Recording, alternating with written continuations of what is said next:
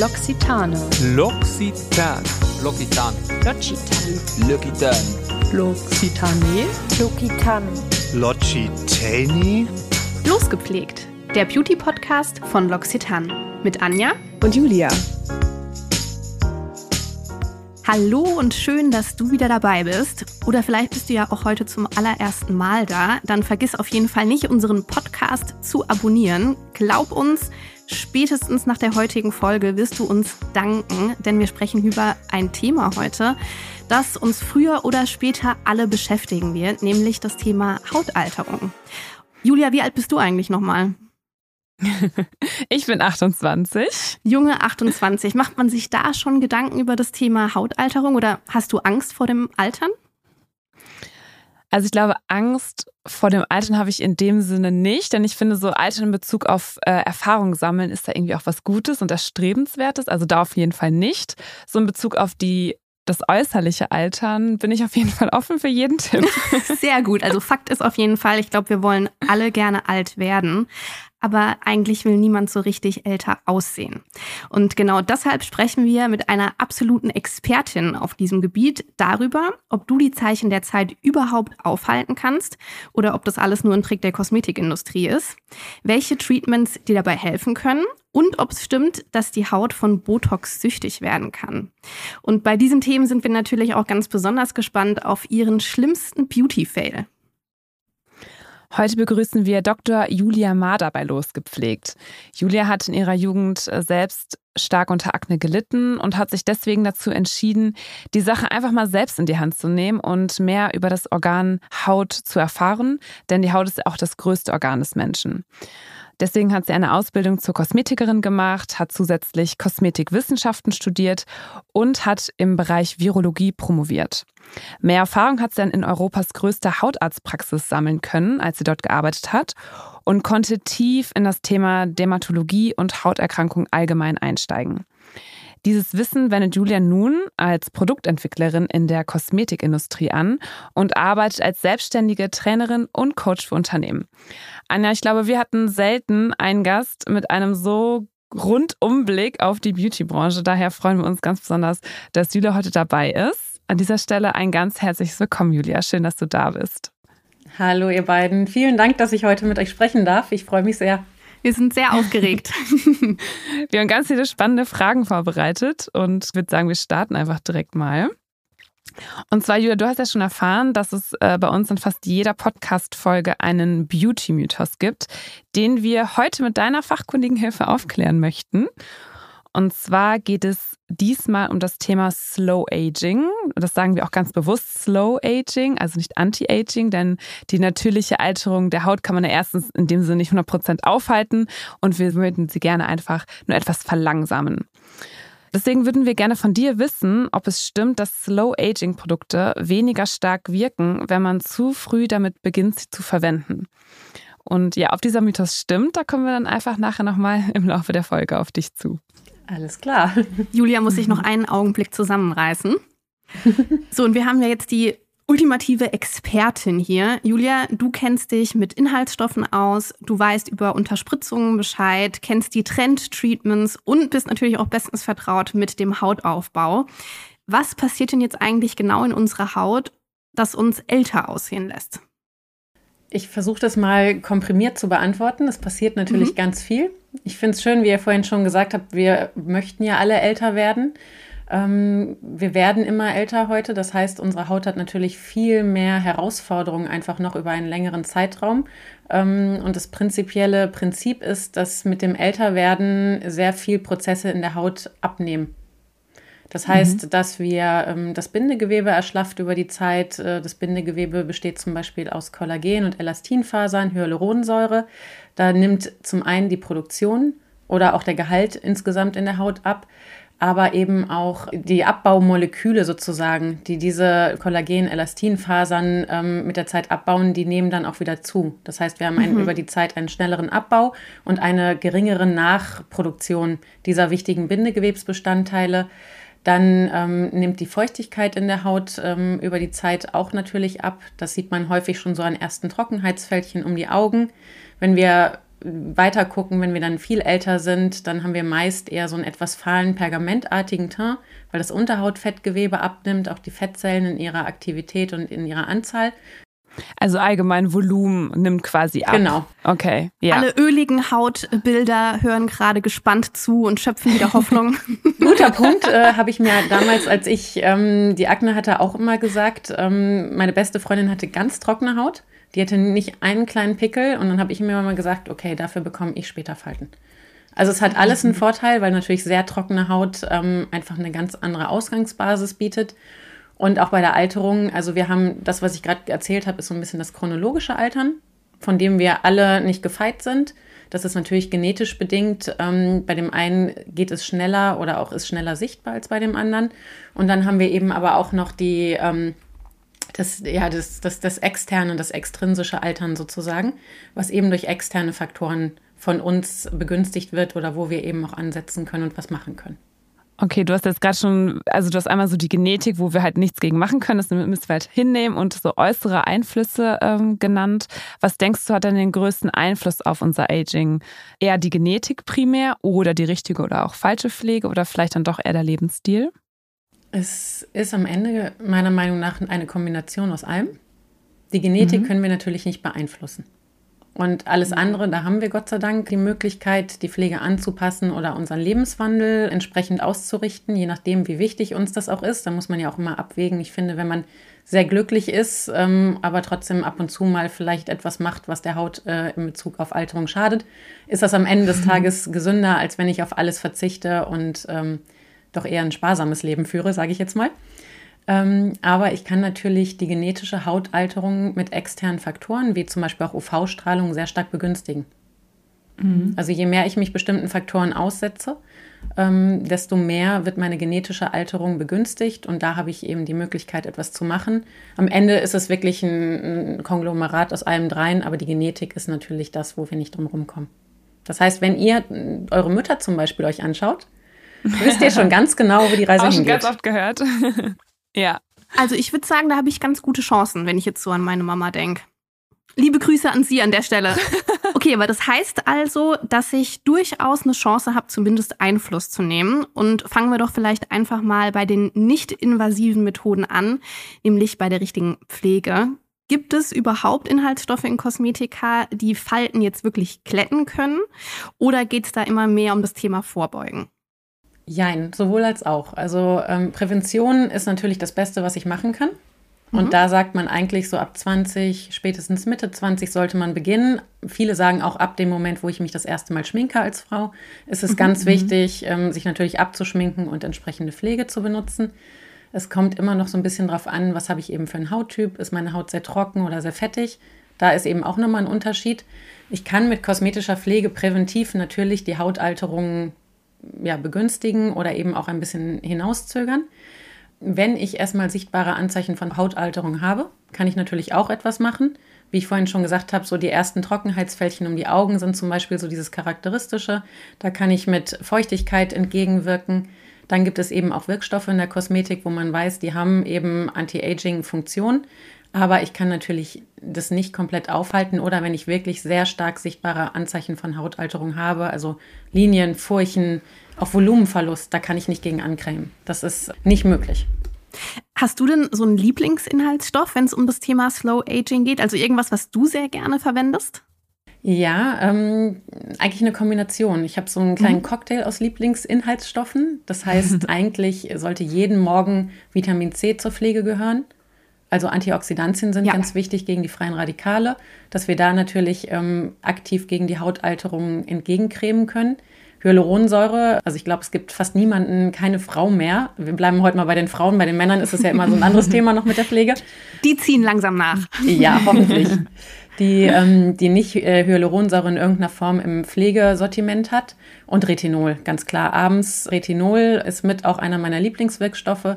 Das sind so ganz gängige Wirkstoffe eigentlich mittlerweile in der Anti-Aging-Kosmetik. Dabei muss man natürlich auch aufpassen. Retinol ist etwas, ein Wirkstoff, ein Vitamin A-Säurederivat, wo ich die Haut langsam dran gewöhnen muss.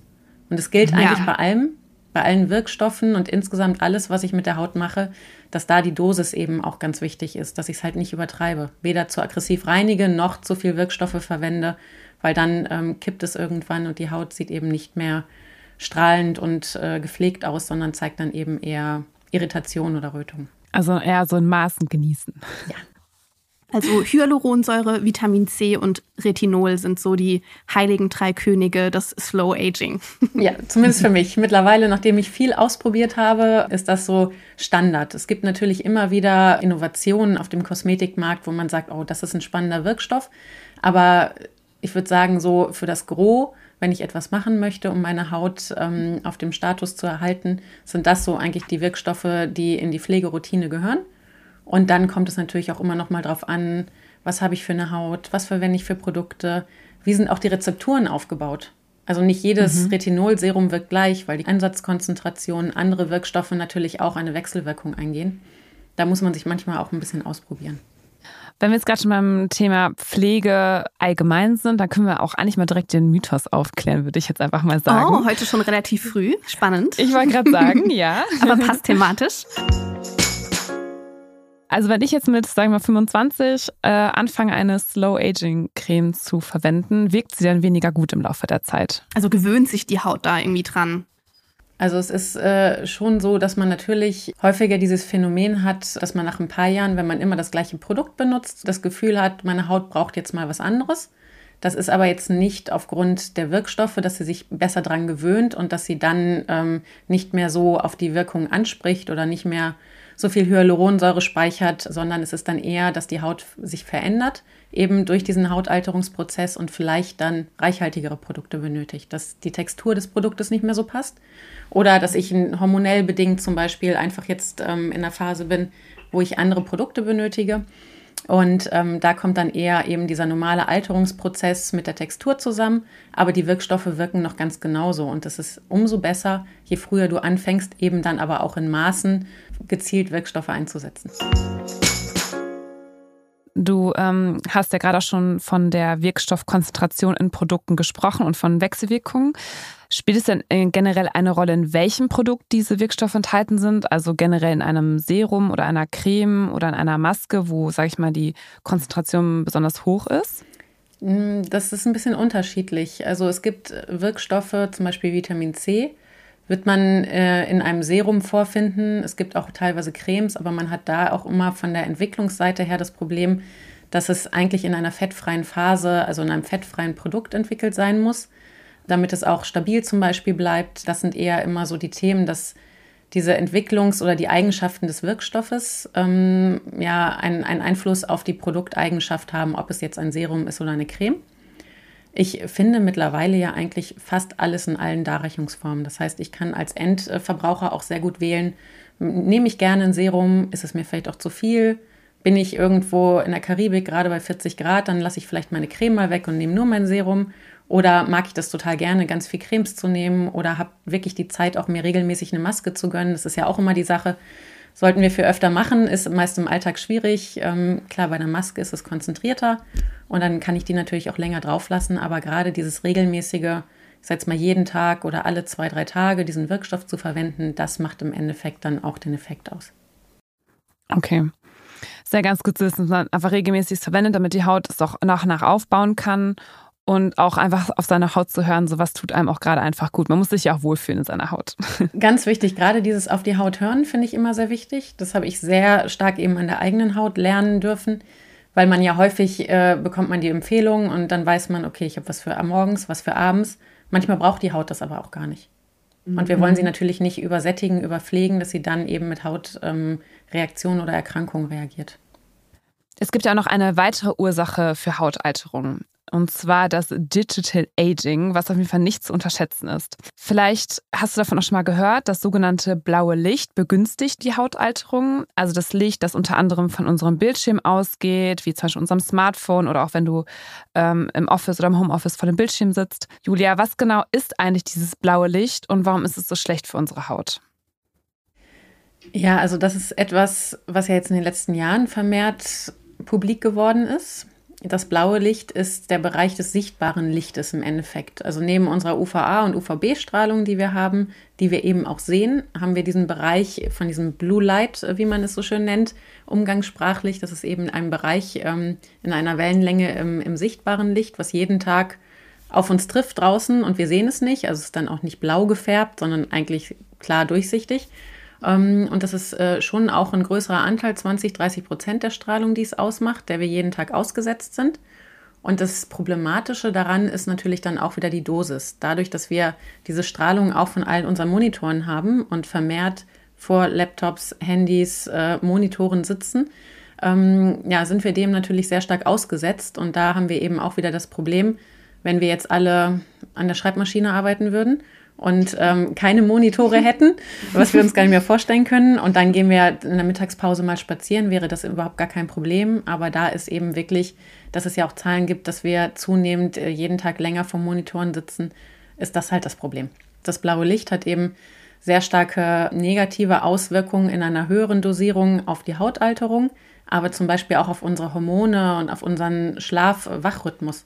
Deswegen sagt man ja auch so schön mhm. immer abends am besten eine Stunde vorm Schlafen gehen, keine Serie mehr gucken, nicht mehr aufs Handy gucken, am besten die Augen entspannen, lesen, weil durch dieses mhm. Licht wird im Endeffekt unser Melatoninhaushalt, unsere Hormone, unser Rhythmus, wie wir einschlafen sollen, gestört. Und deswegen haben immer mehr Menschen eben auch Themen, dass sie neben dieser zunehmenden Hautalterung durch das Licht ja auch äh, nicht mehr so zur Ruhe finden oder nicht mehr gut einschlafen können und durchschlafen können.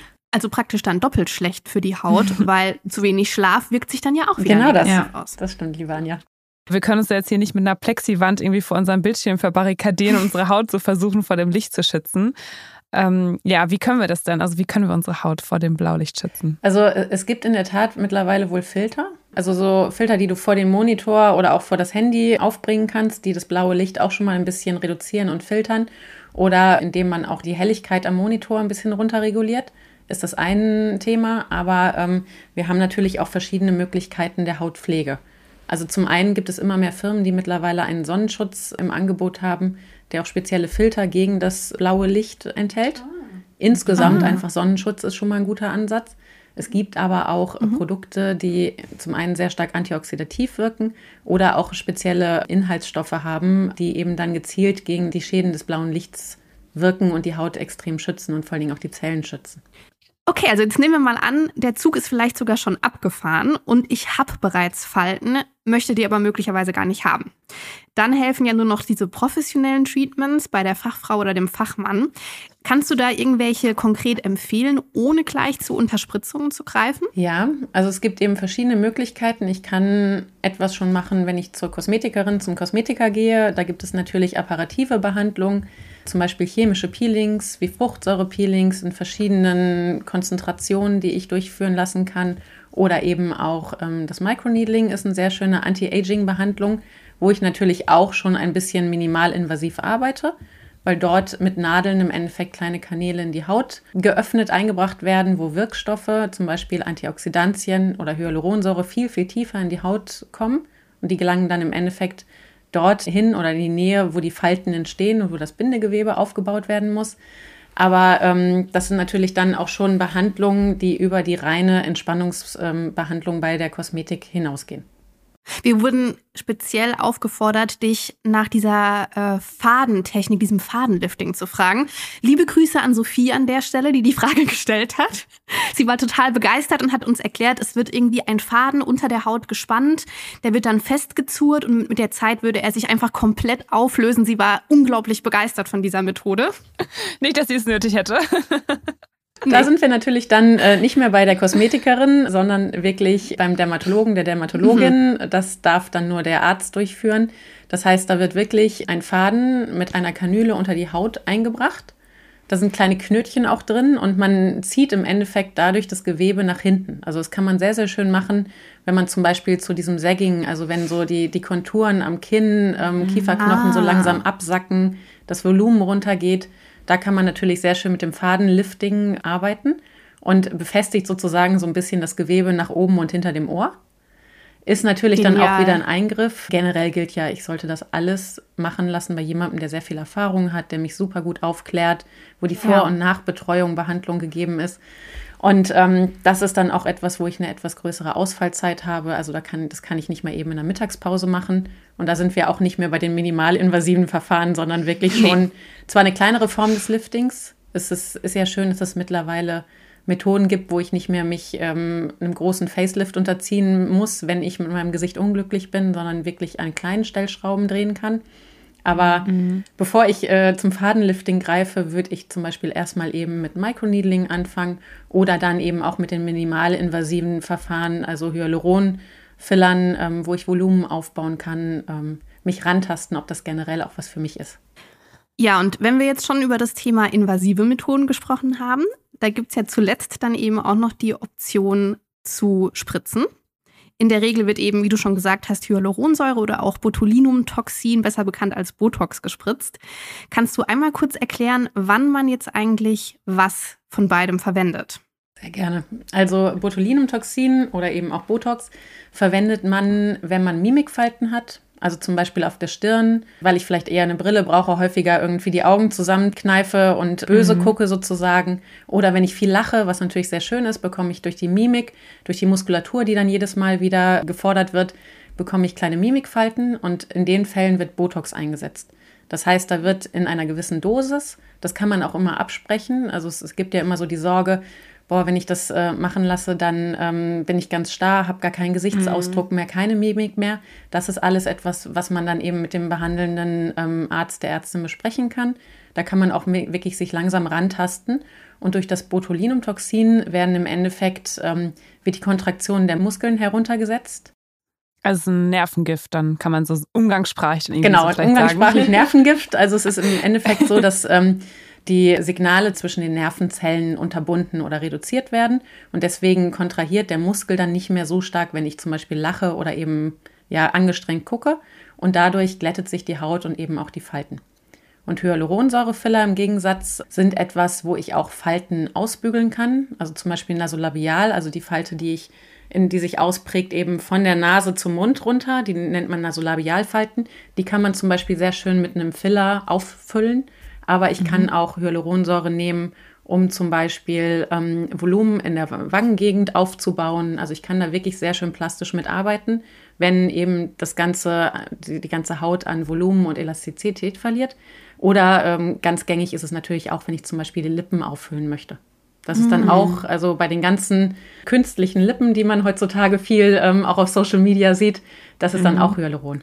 Ah, das heißt, sollte ich vielleicht im Umkehrschluss auch mit Botox schon eher früher beginnen, bevor die Falte dann wirklich tief ist? Eigentlich ja. Eigentlich ist es, mhm. wenn man präventiv mit Botox beginnt, frühzeitig, dann kann sich natürlich die Falte gar nicht erst so stark ausprägen, entwickeln, als wenn ich erst damit anfange, wenn sie schon da ist. Ich kann ja. beides machen. Ich glaube, so die persönliche Erfahrung über all die Jahre hat für mich gezeigt, dass es immer ganz wichtig ist, wenn ich das mache, dass ich langsam anfange und dass natürlich auch so die Erwartungshaltung, also bei allen mm, ja, ähm, ästhetischen Verfahren, egal ob invasiv, minimalinvasiv, auch bei der Kosmetikerin, finde ich, muss die Erwartungshaltung des Patienten mit dem, was überhaupt möglich ist, immer äh, abgeklärt werden. Weil mhm. viele sich natürlich sehr, sehr viel davon erhoffen. Und die Gefahr ist auch so ein bisschen, wenn ich mit Botox einsteige, es ist halt sehr einfach. Also ich habe, wenn, wenn, eben schon eine Falte da ist, ähm, die mich immer stört. Jeden Morgen, wenn ich in den Spiegel gucke, sehe ich diese Zornesfalte und denke nur, oh, mhm. oh, ich sehe dadurch so böse aus, bin ich gar nicht. Und dann gehe ich zum Arzt und das sind m, zwei, drei Injektionen, mal kurz ein Pieks und dann ist es weg. Ja. Und das ist natürlich sehr einfach. Und dann fängt man irgendwann an, ach, jetzt könnte ich hier noch was machen und ach, vielleicht hier mhm, noch und meine Lippe und das Volumen. Es ist so ein bisschen ja. wie eine Einstiegsdroge. Und deswegen mhm. ist es häufig so, dass man Gesichter sieht, die einfach zu viel an Injektionen, Fillern, ähm, Maßnahmen hinter sich haben. Das ist natürlich immer Geschmackssache, aber da muss ich schon ein bisschen, glaube ich, auch reflektieren und gucken, dass ich langsam anfange. Also ich habe noch keinerlei solche minimalinvasiven Eingriffe gemacht, deswegen bin ich da noch sehr, sehr am Anfang auch. Aber ich finde es auch super interessant, äh, was man da auch irgendwie alles machen kann. Also wir haben uns Botox spritzen lassen, der Muskel erschlafft, wir haben eine vielleicht etwas geringere Mimik und die Falte sieht schon gar nicht mehr so tief aus. Ist es dann eigentlich so, dass der Muskel durch Botox erschlafft und dadurch die Hautalterung noch schneller voranschreitet? Mm, Nein, also es ist so, Nein? dass ich natürlich die Nervenzellen betäube oder beziehungsweise, dass die Signale eben zwischen den Nervenzellen runtergesetzt sind. Aber die Botulinumtoxin-Injektion oder die Wirkung ist ja auch reversibel. Das bedeutet, je nachdem, wie viel injiziert wurde, musst du nach drei, vier, fünf Monaten wieder hingehen oder du hast einfach deinen, deinen ursprünglichen Zustand wieder. Aber den ursprünglichen Zustand. Genau. Also der, der es Muskel. nimmt nicht ab. Genau. Also es ist ja. jetzt nicht so, dass ich das immer bis zum Lebensende machen muss, weil ich sonst das Problem habe, dass mein Gesicht doch mehr von der Schwerkraft betroffen ist, die Muskulatur nicht mehr funktioniert. Es ist ein, ein komplett reversibler Eingriff, der im Endeffekt, äh, wenn die Wirkung nachlässt, wenn es vom Körper abgebaut ist, wo das Gesicht, die Muskulatur im Ursprungszustand wieder da ist. Und deswegen ist es ja auch eigentlich so charmant, dass ich es mal ausprobieren kann, auch mit, mit ganz kleinen Dosierungen. Weil es ist natürlich auch, wenn ich jetzt das machen lasse, zum Beispiel wenn ich jetzt an der Stirn und an den Krähenfüßen, also an den kleinen Fältchen um die Augen herum Botox injizieren lasse, dann tritt die sichtbare Wirkung ja 10, 14 Tage danach ein. Also die habe ich nicht sofort. Aber ich habe sofort so ein bisschen das Gefühl, als wenn ich vielleicht, ja, als wenn das alles starr wäre. Oder als wenn ich da so, einen, so einen kleinen, kleinen Helm auf hätte, sozusagen, je nachdem, wie viel Ja. injiziert ist. Und das ist sehr ungewohnt am Anfang. Da muss man sich auch erstmal ein bisschen dran gewöhnen. Und ähm, wenn einem das nicht gefällt, sieht man nach ein paar Wochen, Monaten, je nachdem, wie viel eben injiziert wurde, einfach so aus wie vorher. Ja, spannend. Ich glaube, dann kommt dieser, Echt dieser verrückt. Effekt, dieser Eindruck, dass es irgendwie schlimmer wird äh, mit der Zeit, nur daher, dass man sich mit Botox beim Blick in den Spiegel eben schon an dieses glatte äh, Hautergebnis gewöhnt hat. Und wenn die Wirkung dann nachlässt, kommt einem das Fältchen schlimmer vor, als es davor der Fall war. Dabei ist es tatsächlich gar nicht der Fall. Genau, es ist einfach nur wieder sichtbar. Und dann ist natürlich auch so diese Gefahr, dass viele dann zum Arzt gehen und sagen, oh, ich möchte mehr haben, weil ich möchte diese Falte nicht so schnell wiedersehen oder nie wieder. Und ähm, dann kann das sein, dass sich da eben so ein kleiner Teufelskreislauf entwickelt. Es ist sehr gut, dass du jetzt auch vor allem sagst, man sollte reflektiert einfach rangehen, sich beraten lassen. Hast du denn für uns vielleicht oder auch für unsere ZuhörerInnen ähm, da draußen, die jetzt, sag ich mal, in Deutschland ganz verteilt sitzen, einen Tipp, wie wir in unserer Stadt quasi den passenden Beauty-Doc finden? Über Empfehlung ist natürlich immer gut. Wenn ich Freundinnen habe, die schon mal irgendwo waren, vielleicht auch mal, wenn, also es gibt ja viele Frauen, die reden da nicht so drüber. Und wenn man es nicht sieht, ist es natürlich super gemacht. Als wenn man sofort sieht, äh, die Freundin war jetzt gerade ähm, beim Beauty Doc und hat da was machen lassen. Vielleicht auch einfach mal offen fragen und sagen, habt ihr Empfehlungen, habt ihr das schon mal ausgetestet? Und dann ist man manchmal überrascht, dass dann kommt, ja, das mache ich schon seit fünf Jahren. Aber mein Mann darf es nicht wissen oder sprechen. mir ist es unangenehm, darüber zu, zu sprechen. Und dann, weil persönliche Erfahrung ist natürlich immer gut. Und ich würde wirklich gucken, heutzutage sieht man ja auch zum Beispiel ein bisschen auf Social Media, dass es dort Dermatologen und Dermatologinnen gibt, die ganz viel ja, darüber teilen. Und ähm, wenn die das sehr viel machen, dann kann ich auch nachfragen oder auch gucken, wie ist die Website aufgebaut, was bieten die an. Und wenn ein großer Fokus auf die Ästhetik gelegt wird in der Praxis, dann lasse ich mich beraten und sollte dann vielleicht auch auf mein Bauchgefühl hören. Habe ich das Gefühl, hier bin ich gut aufgehoben oder eher vielleicht nicht so. Okay. Sehr gut. Es gibt ja manchmal Themen auch in der Welt der Kosmetik, da sollte man lieber nicht auf sein Bauchgefühl hören. Und damit kommen wir zu unserem Beauty-Fail. Gibt es irgendeinen Fail, den du gerne mit uns teilen möchtest, liebe Julia?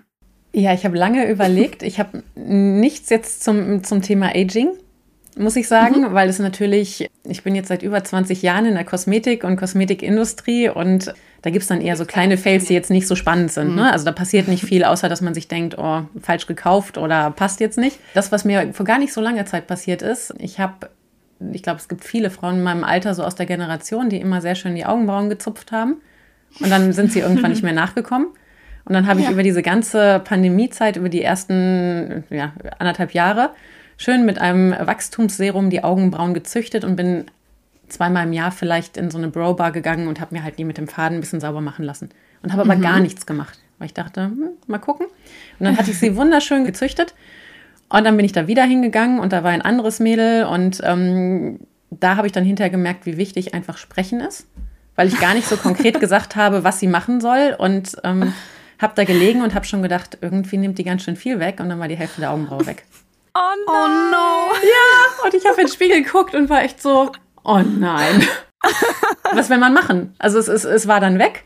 Das heißt, ähm, ja, Dran zupfen kann man sie nicht. Ich bin wirklich tiefst traurig nach Hause gegangen und dachte, wo sind meine Augenbrauen hin? Es muss alles wieder von vorne anfangen. All die Arbeit. Oh nein. Das ist halt was, klar, das ist jetzt kein, kein Drama. Ähm, ne? Lieber so, als dass jemand einen Faden falsch setzt oder irgendwie einen falschen Filler benutzt oder keine Ahnung. Oh Gott, das, ist eine. Katastrophe. Ja. Weil es, es gibt ja auch viele Menschen oder Berufsgruppen, die eben teilweise dann auch ähm, an einem zweitägigen Workshop äh, lernen, wie man Botulinum injiziert und sich dann versuchen und ja.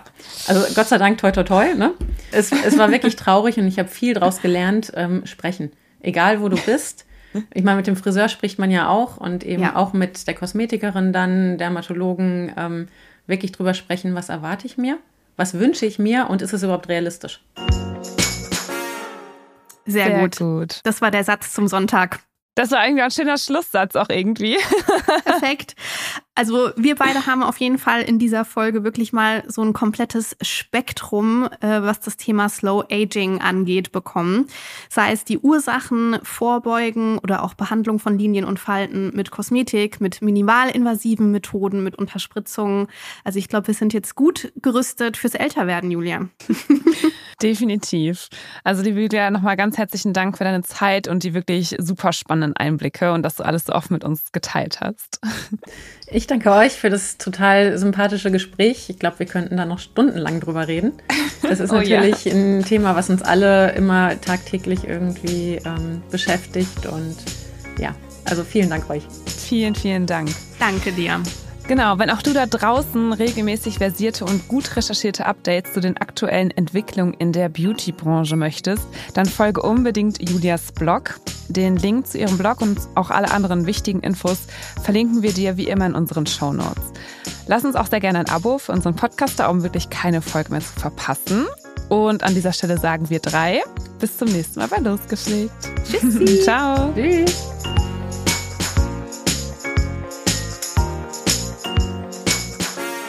Dieser Podcast wird produziert von Podstars bei OMR.